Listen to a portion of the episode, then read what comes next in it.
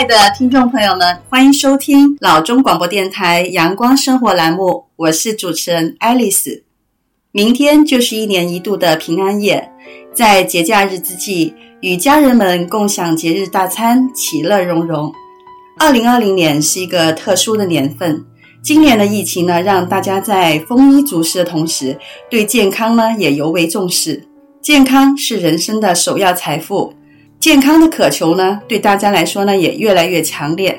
那么，人人呢都希望自己拥有健康长寿，拥有高质量的生活，因为拥有健康才能拥有一切。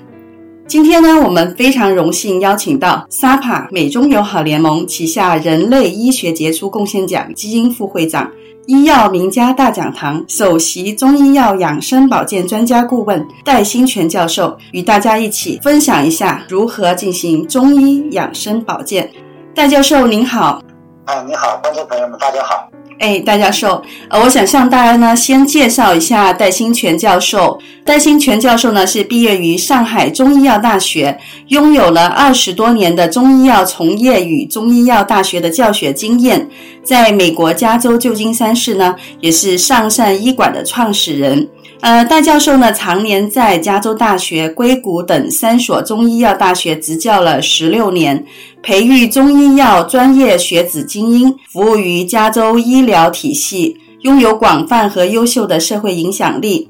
在二零零九年呢，创建的加州旧金山上善医馆也医治救助了无数的患者。那好，那我们呢，接下来呢，让戴教授呢与大家分享一下，在冬季的时候呢，我们如何用中医药进行养生保健。好的，啊，谢谢主持人。冬天呢，大家都知道，正好是养生最关键的时候。我们古人把一年分成二十四个节气，冬至这一天呢是第一个节气，所以它在我们一年的里面是最重要的一天。那么这个节气怎么定的呢？其实就是根据太阳在自然界的照射的时间的长短。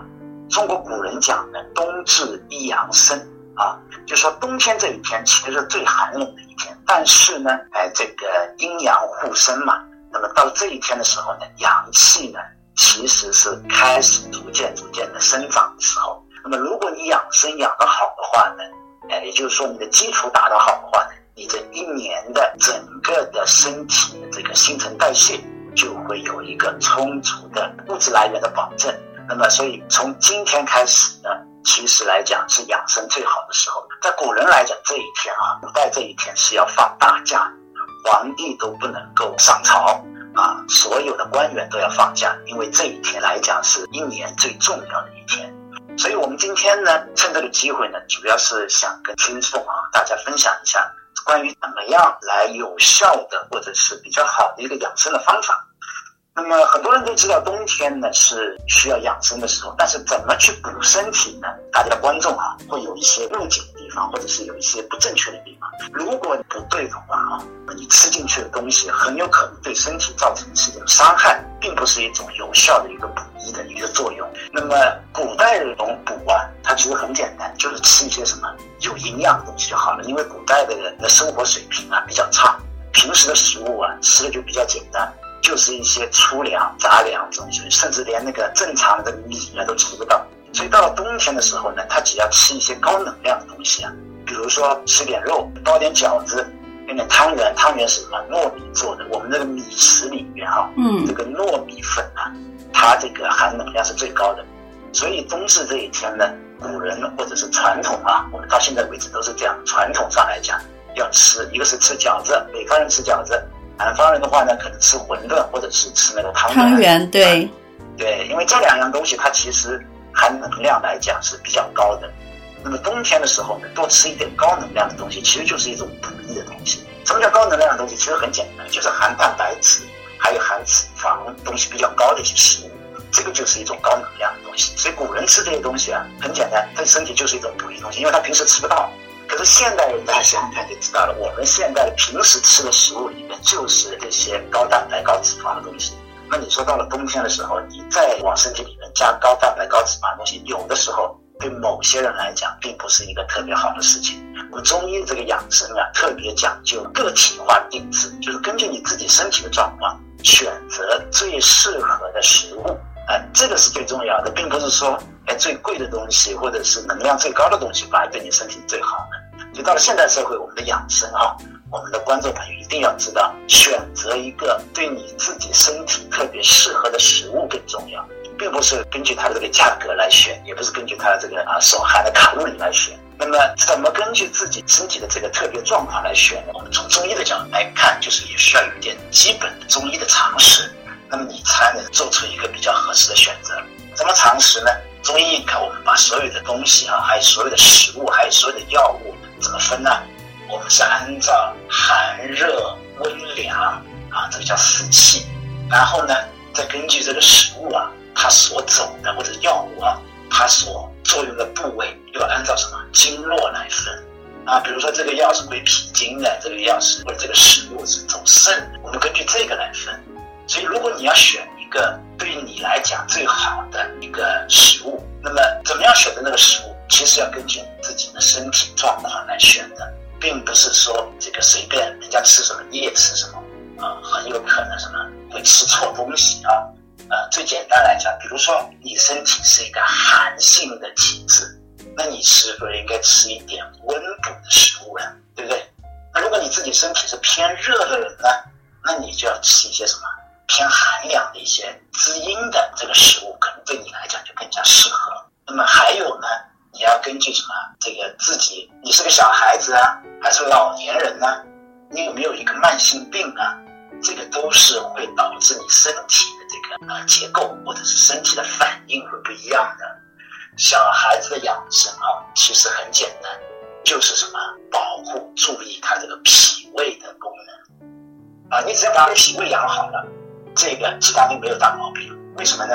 小孩子啊，他正在生长发育的时候，它的生长激素是很旺盛的，新陈代谢也很旺盛的。你只要提供身体足够的能量，啊，它脾胃消化功能好，它所有的这个身体所需要的营养物质都可以从食物里边来得来。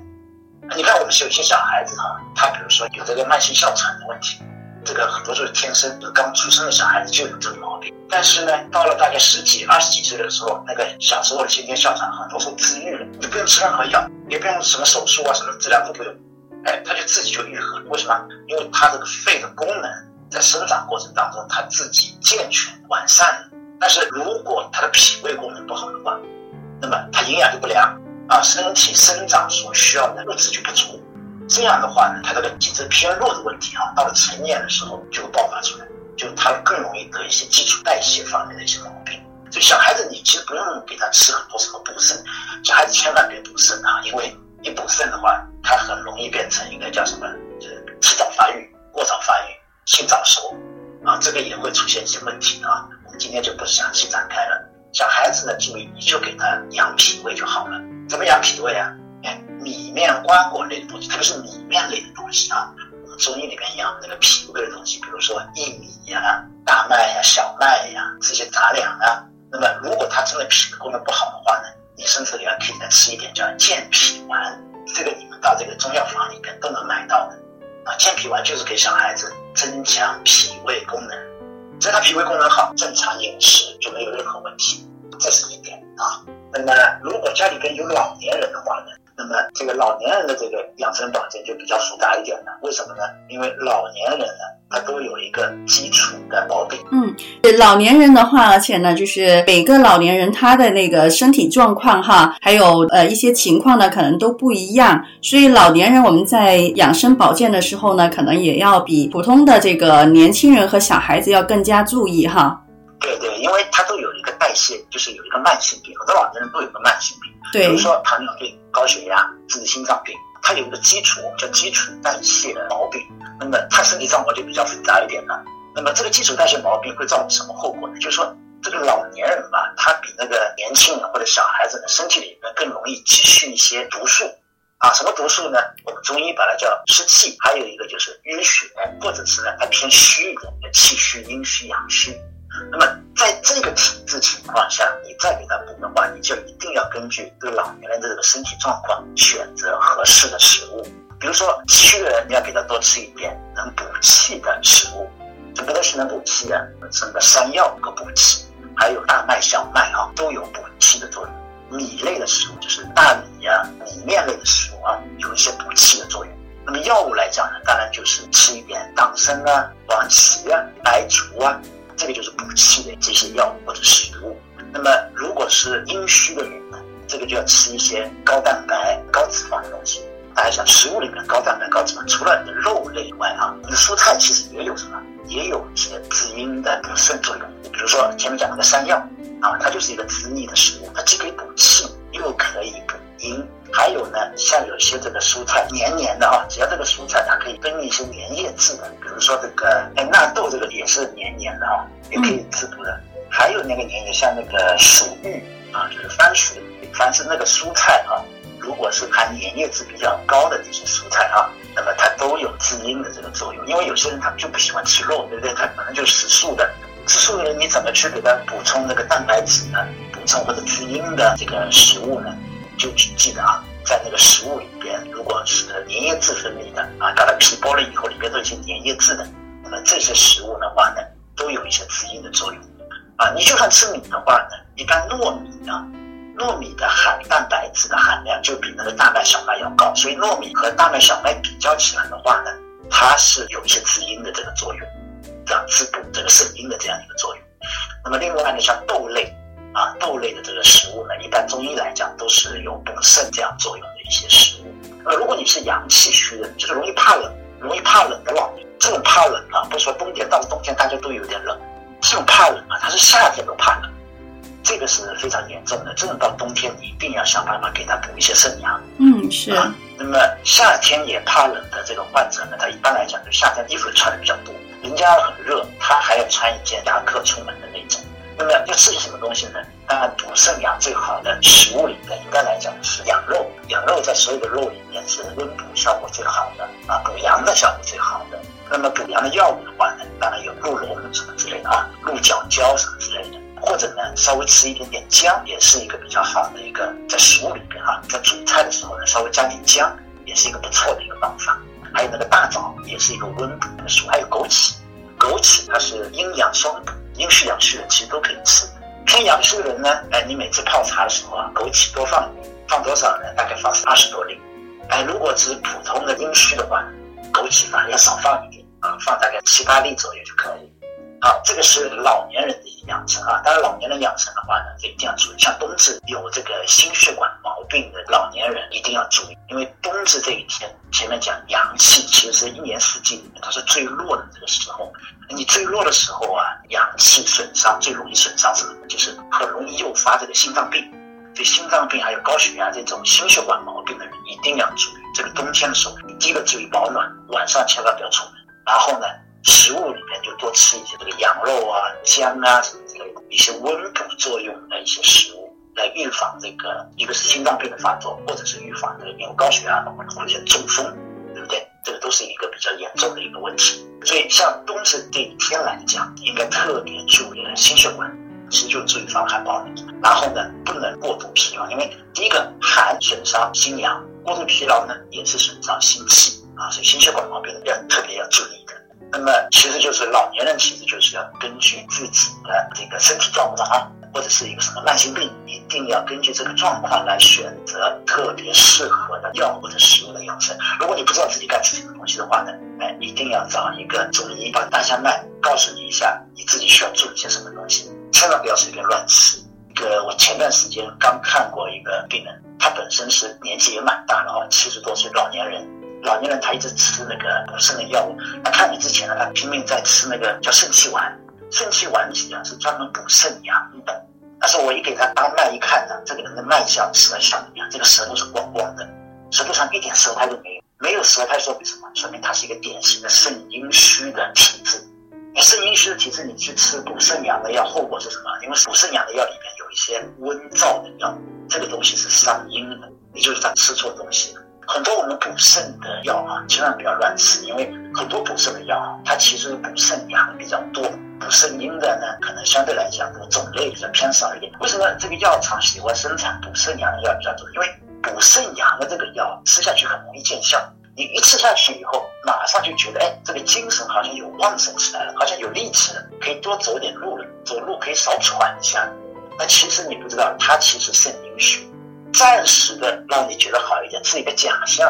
你一直吃下去的话，你这个肾阴怎么样啊？一直被它损伤，反而对你身体来讲，本质上来讲，它伤到你的本了啊。就是说，你这个药永远不可能让身体有一个真正的改善。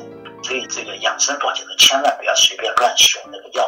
嗯，对，就像平时我们所知道的哈，这个服用药物呢，也是需要对症下药的。对对对，一定要对症下药。前面我们讲这个老年人啊。就像如果是一个三四十岁的没有什么基础毛病的一个中年人或者是一个年轻人，那你需要注意些什么东西呢？其实这个倒没有什么，因为没有什么一个基础代谢病，也没有什么其他功能性的这个失调的问题。这个情况下呢，哎，我倒建议你是做一些适当的御寒性的锻炼。什么叫御寒性的锻炼？就食物来讲，其实你只要正常饮食就可以了，不要暴饮暴食就可以，对不对？这个我们一般来讲都能够注意。关键是有一个御寒性的锻炼，就是说你反而应该从今天开始哈，注意啊，用一点冷水洗脸，或者呢，早晨起来的时候啊，不要马上穿很多衣服，穿一件那个单衣，手少一点的衣服，然后就到院子里面去做一个慢跑，就是让你的身体对这个寒冷的这个气候增加它的这个适应性和耐寒能力，这个反而我觉得比吃东西啊更加重要一点。嗯，对，所以因为这个年轻人的话呢，本来可能也是身强体壮的哈，所以也不需要说特地去大补特补，所以只要平时的话呢，我们提高自己身体的这个免疫力和耐寒力的话呢，对于中青年的保健来讲呢，哈，基本上是比较容易去呃适应的。对对对，那其实我们现在发现很多人他其实身体是摄取量超标，他不是因为摄取不足，你是因为营养过剩造成。营养过剩的后果是什么呢？就是说你身体里边会有很多的一些代谢废弃物啊，累积在身体里边。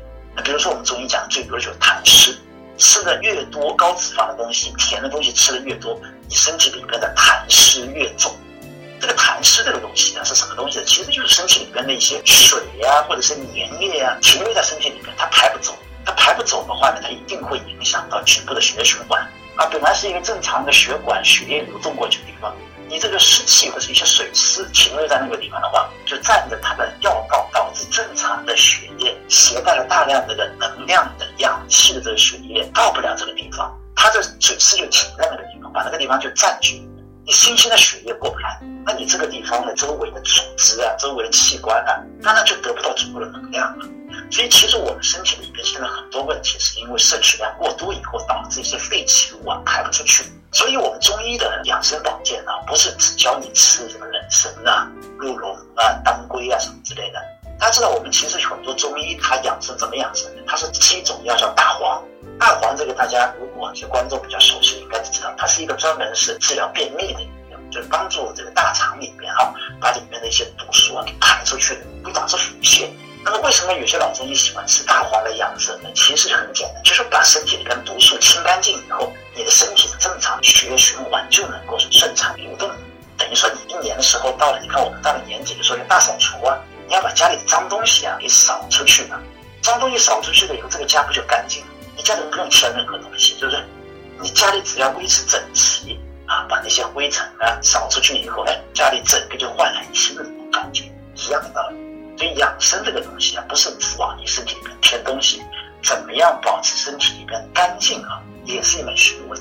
嗯、啊，你要知道你自己身体什么东西多了，对不对？然后再把它怎么样去掉，或者是少吃什么东西啊。是的，所以的话呢，我们听众朋友们呢，在通过戴教授与大家呢介绍了这么多关于不同年龄阶段的人应该如何根据自己的身体来进行适当的养生保健。好，那么我们接下来呢稍作休息，下一节呢将会有更精彩的内容，大家不要走开，我们一会就回来。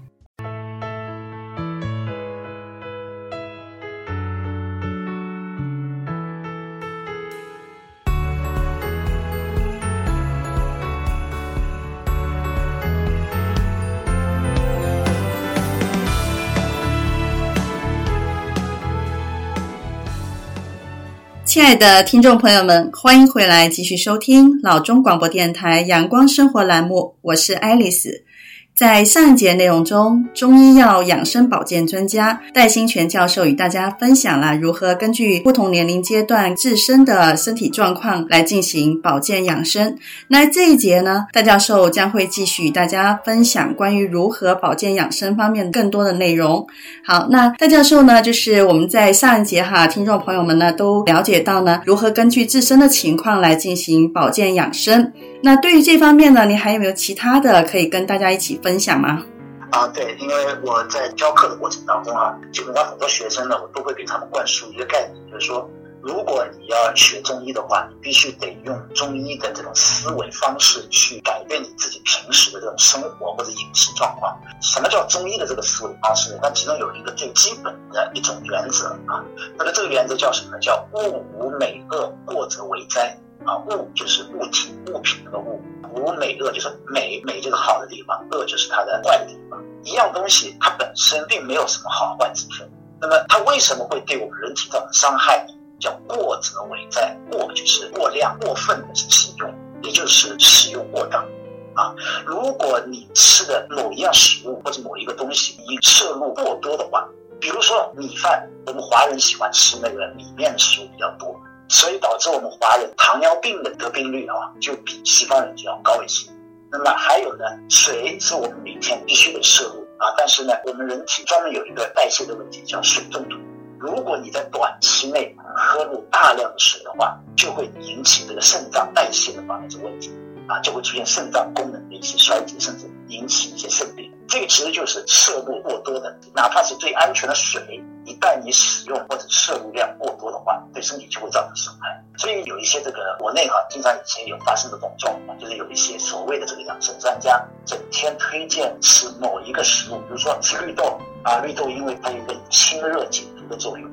哎，养生所谓的养生专家推荐患者大量的食用绿豆来所谓的治疗百病、治疗癌症，甚至一些疑难杂症啊什么之类的。所以像这种所谓的养生专家，大家一定要注意。如果他是拼命的劝你吃某一个单一的食物，这个绝对不是一个正宗的，或者是一个经过培训的，或者是一个医生啊，一定要对此抱有一种怀疑的态度。其实这个原则不仅是在食物方面，包括锻炼身体也是一样。我经常碰到一些患者，他现在年龄呢基本上大概到了六十岁的年纪了，但是呢，他还非常喜欢的做一些他平时就是他年轻的时候二三十岁，他从二三十岁开始一直是做什么肌肉锻炼。喜欢做那种力量型的这个锻炼，就举杠铃啊什么之类的。那大概到是五六十岁以后呢，他还是想要维持这样的一种锻炼强度。这样的话就会对身体造成什么？对骨骼和肌肉造成损害。经常会到这边来看着肩背痛啊、肘部的扭伤啊，或者肩关节的炎症啊，就会出现这些问题。当你身体到一定年龄状态的时候，你身体会出现变化。如果你还是继续做同一个事情的话，那么这个身体的损害就避免不了。所以运动员尤其运动型的损伤，其实就是什么？长期做单一的一个动作，然后造成一些损害。所以这个原则大家永远记在心里。我不教你吃什么样东西，因为我不知道你身体的这个状况，每个人的体质是不一样的。但是你记住这个原则就对了啊，叫物无美恶，过则为灾啊。大家记住，这个不仅是冬天养生用啊，是一年四季的养生，或者平时锻炼身体，或者平时的饮食，大家都注意这个原则，就不会有大问题。嗯，是的，就是我们在平时养生保健也好，平时日常生活中也好，对于摄取的食物也好，哈，水也好，还有运动也好，都需要适量，也不能说某样是特别有效的，然后就会过量的去摄取，这样的话呢，有时候可能会恰得其反。对对对，因为比如说某个食物哈，你当时吃了，对你身体觉得很好，对不对？可是过了一年半载以后，你的身体的这个状况会有变化。那你还是吃原来那个食物的话，那个食物也有可能，比如说前面讲那个高蛋白、高脂肪的东西，这个东西在中医的食物里面容易生痰湿。那如果你到了一年半载以后，你的身体脾胃已经出现问题了，身体已经偏痰湿的体质，那你还吃原来那个食物的话，那你想想看，那些食物不就是对你来讲就是一种毒害？大家一定要注意这一方面。嗯，是的。那像戴教授哈，我们平时呢也是都知道说要呃摄取足量的这个水。那我们平时在喝水的时候呢，大概摄取的量是多少比较适合呢？是这样的哈，一般来讲呢，早晨起来的时候呢，你可以喝一杯温水，这个没有任何问题。但是不要很多哈，大概就一杯就可以了。那平时白天的时候还需不需要喝水呢？一般来讲，如果你没有口干的问题的话，其实来讲是不需要再特别的去喝水的。啊，你喝一小杯茶啊什么之类的，哎，这个没有什么问题。但说你不用故意的去再多喝一两杯水，这是没有必要的。因为其实我们正常来讲，我们从饮食里边啊，比如说早中晚三餐里边，已经能够获取足够的水分了。那如果你有平时容易口干舌燥的一种的话，那可能说明你身体处于一种缺水状态。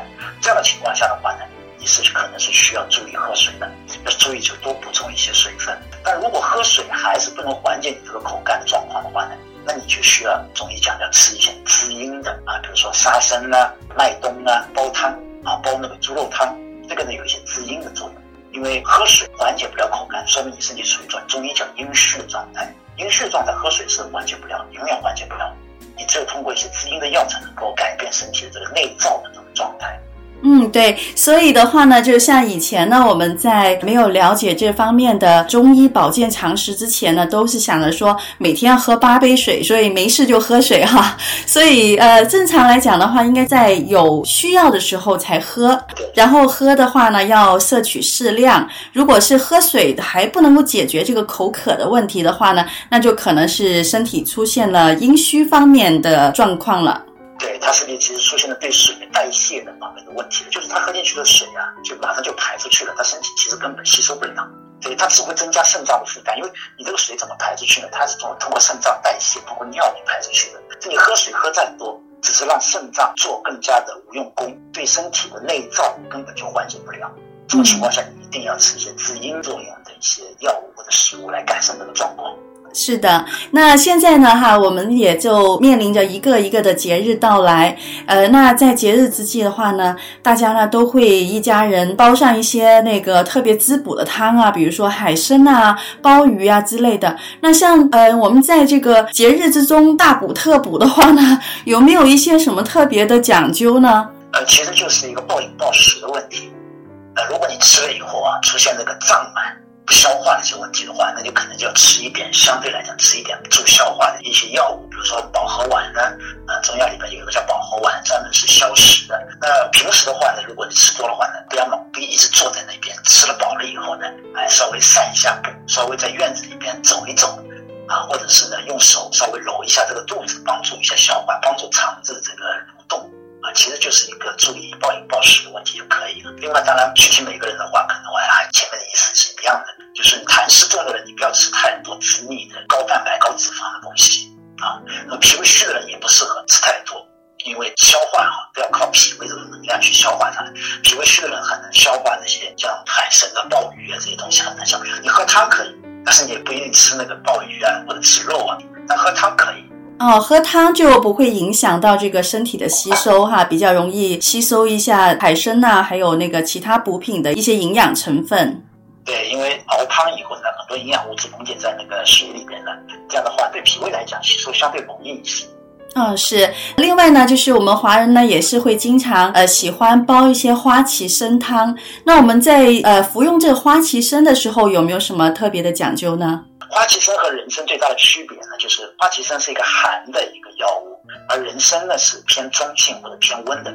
如果你本身是一种阴寒体质的，容易怕冷的，我不建议你吃花旗参。如果你身体是偏热的，容易口干舌燥的。哎那吃花其实是没有问题的，就其实就注意这一点就好了。哦，对，那这样子的话，就是我们的听众朋友们呢，还是要根据自身的这个身体状况来选择适合自己服用的保健和营养品。那非常感谢呢，戴教授在这一节内容中呢，与大家分享了这么多关于我们平时保健养生的一些常识。好，那么我们接下来呢，稍作休息，大家不要走开，我们下一节将会有更精彩的内容。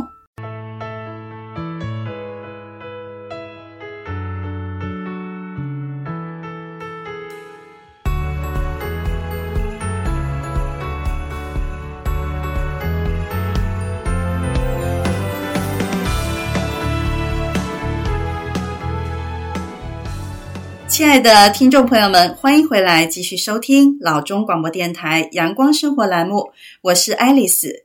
在现在二零二零年的新冠疫情对于全球的影响力呢，也是非常的大。尤其我们在美国的听众朋友们呢，对这个新冠疫情的发展和状况呢，也是越来越关注。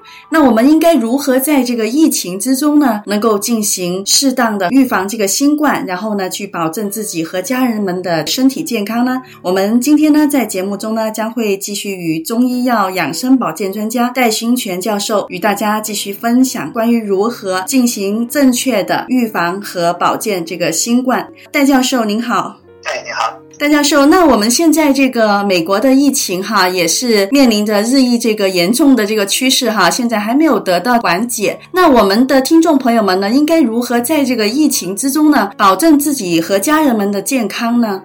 对，这也是现在大多数观众哈都特别关心的一个问题。现在个美国的整个这个确诊人数已经将近两千万啊，然后单日确诊每天都有二三十万这样的，死亡人数呢已经有超过大概三十二万左右了，所以这个数据是非常令人恐怖的。虽然疫苗已经有开发出来，已经开始接种疫苗了，但是大家对疫苗的这个安全度还是保持一定的疑问的。至少因为它没有普遍的被接种，它实际效果到底是怎么样，还并不十分了解。那么，所以很多观众其实都非常想知道怎么样预防新冠。那么，从中医的角度给大家做一个建议。那么，中医对这个新冠病毒到底是怎么去看待的话呢？其实我们中医对所有外来的病毒细菌啊，我们的分类方式和西医是完全不一样的。西医是根据它的这个 DNA 的特征、RNA 的特征来给病毒做一个分类的，所以它可以把这个病毒分成成百上千，甚至每年都有一个新的这个病毒就会出来。因为病毒它会不停的在变异，我们中医对外来的病毒和细菌的分类呢，是按照什么来分的呢？就按照寒热，最基本的有一个寒邪，我们把它叫寒邪，还有一个温邪。这个什么意思呢？其实很简单，就是说当这个病毒攻击你的时候，你身体会出现一种怕冷的感觉，还是会觉得一种发热的、燥热的、口干的这种发热的感觉？你患者对这个病毒的反应是什么？我们根据这个来根据病毒分类的。啊，这种分类方法其实很聪明，聪明在哪里呢？就是说，因为我们人的 DNA 啊，它是固定的，对不对？也就是说，你的免疫系统啊，基本上对外界的病毒攻击，你的反应就这么几些反应，你不会超出这些反应。无论你这个外面的病毒细菌怎么样变异，当它攻击你身体的时候，你的反应要么就是出现一种以怕冷为主的反应，要么出现一种什么？你发热、口干、面红目赤，这些叫温热型的一些反应。所以基本上外来的致病因素呢，就可以分寒邪和温邪这两种，啊，那么这个新冠病毒在中医里边它属于哪一种呢？它应该是偏温的。我们根据大家临床那个案例啊，也已经特别多了，所以我们从这些案例的分析来看呢，基本上它这个病毒是一种温热型的病毒，就是它不仅仅是单纯的温热型病毒啊，它还有带有湿的特征，所以它是属于一种湿邪或者是温邪这一种特征的一种病毒。那么你知道了这个病毒特征的话，预防就一个相对的阵营，相对的一个对应性的一个预防性的东西。什么意思呢？如果它是一个温的，叫温邪或者叫湿邪啊，或者带有温的特征的病毒或者湿的特征病毒的话，它一定喜欢什么？一定喜欢偏热的环境，还有呢，喜欢偏湿的环境。也就是说，如果你这个身体是偏热的话，或者是湿气比较重的人，那你得这个新冠病毒的可能性就比一个正常人来讲可能就要高一些。所以，其实就根据这个病毒特征，你要做一个适当的预防。现在网上大家都可以看到哈，这些治疗这个新冠，国内都总结出来很多一些方子，对不对？那你如果你是对中药稍微有一些了解的话，你就会发现，大多数治疗这个新冠的里面这个药方或者里面的药都是什么清热解毒的，还有呢祛湿的药占了大部分。也就是说，你要预防的话，你也是要吃一些清热的食物，或者是呢擅长除湿什么。特别如果你自己身体处于偏湿气重的人啊，或者是你这种偏里热的患者，就是身体偏体热的那种患者，或者是一些观众啊，一定要注意怎么样吃一些注意食物里边清热的。食物里边清热有什么东西呢？比如说那个薏米，它既清热又除湿啊，就针对这种这种